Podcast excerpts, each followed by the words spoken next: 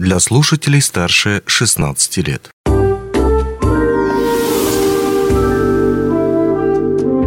Гости дневного эфира.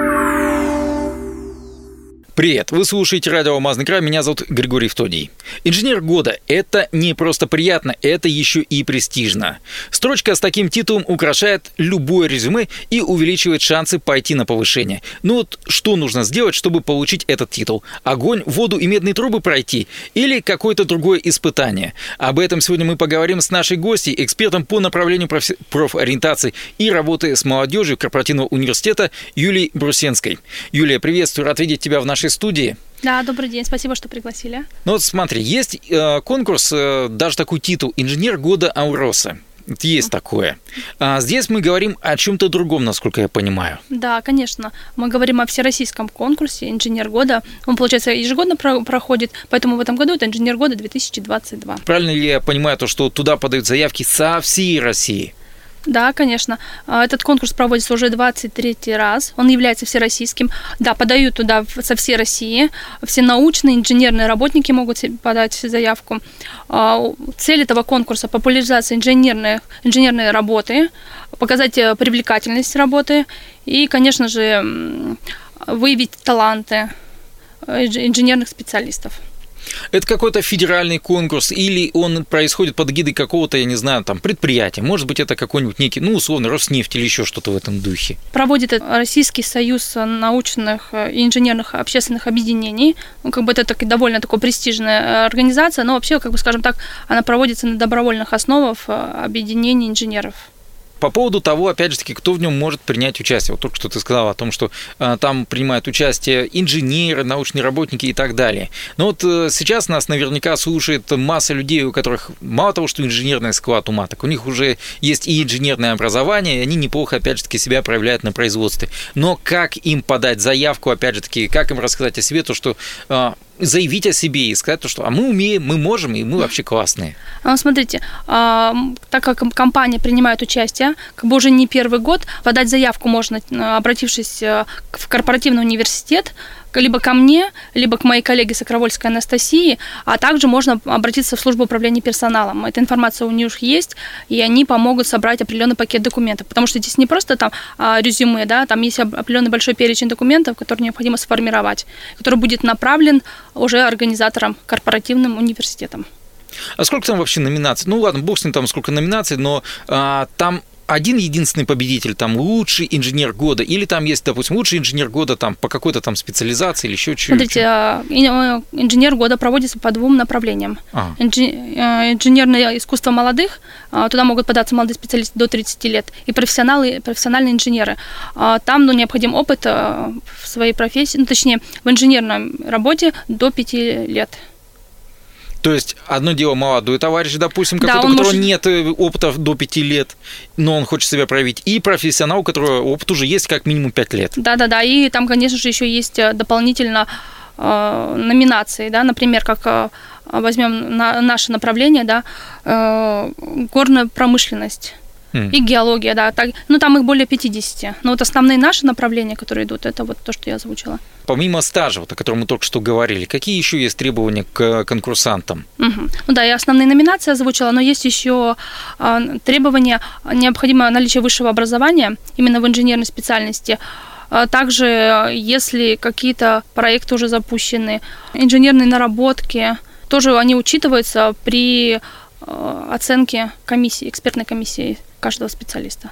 То есть получается, что там нужно представить свой проект уже сделанный, не так, как на некоторых, допустим, соревнованиях, когда вот люди собираются, э, собирают какую-то рабочую группу, им дают задание, они это задание решают. Ну вот кейсин, типичный пример.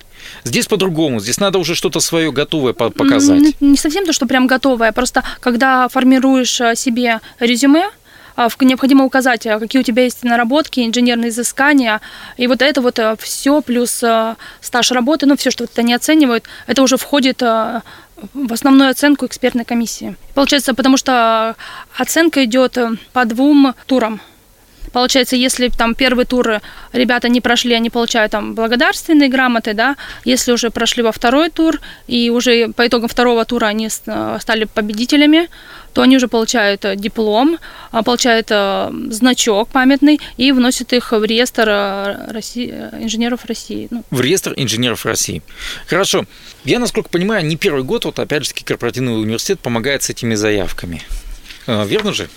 Да, ну, а, компания уже много лет раньше принимала, потом какой-то момент приостановили участие, да, но сейчас мы возобновили и уже как бы у нас есть лауреаты, есть победители первых туров, ну, кто, кто конечно, не прошел, но показал себя очень с хорошей стороны, который был оценен качество их экспертами.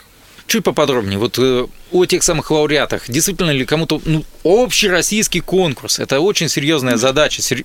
большая задача для э, любого, наверное, предприятия и любого участника этого конкурса. А здесь у нас конкретно вот из нашего ну, алмаздобывающего предприятия хоть кому-то удавалось там достичь вот действительно тех самых призовых вещей. Вот только что мы говорили о лауреатах. Кто эти люди? Можно ли их сейчас назвать? Вот хотя бы один пример. Ну, я могу сказать э, из института, коллега наш, из института Якутнепра Алмаз, а, Иванов Андрей Витальевич, он получил звание лауреата по версии профессиональные инженеры, как раз-таки в номинации «Горная промышленность». До какого числа можно подать эти заявки? Ну, сам конкурс проходит э, с декабря по февраль, а мы сейчас заявки принимаем до ноября.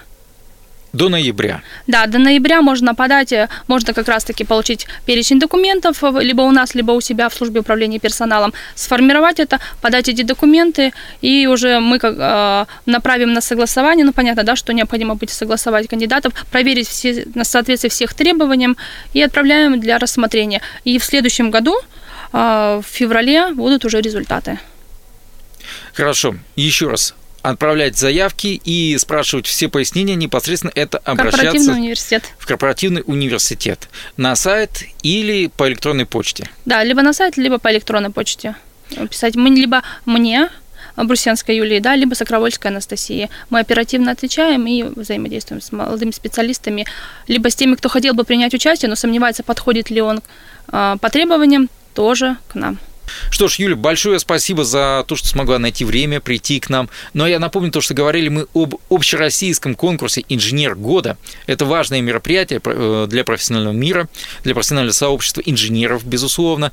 Ну, а мы будем следить за этим мероприятием. Я надеюсь, то, что уже в ноябре мы расскажем о ну, хотя бы количестве тех самых заявок, которые пришли через корпоративные университеты и будут поданы в дальнейшем уже э, самому оргкомитету конкурса.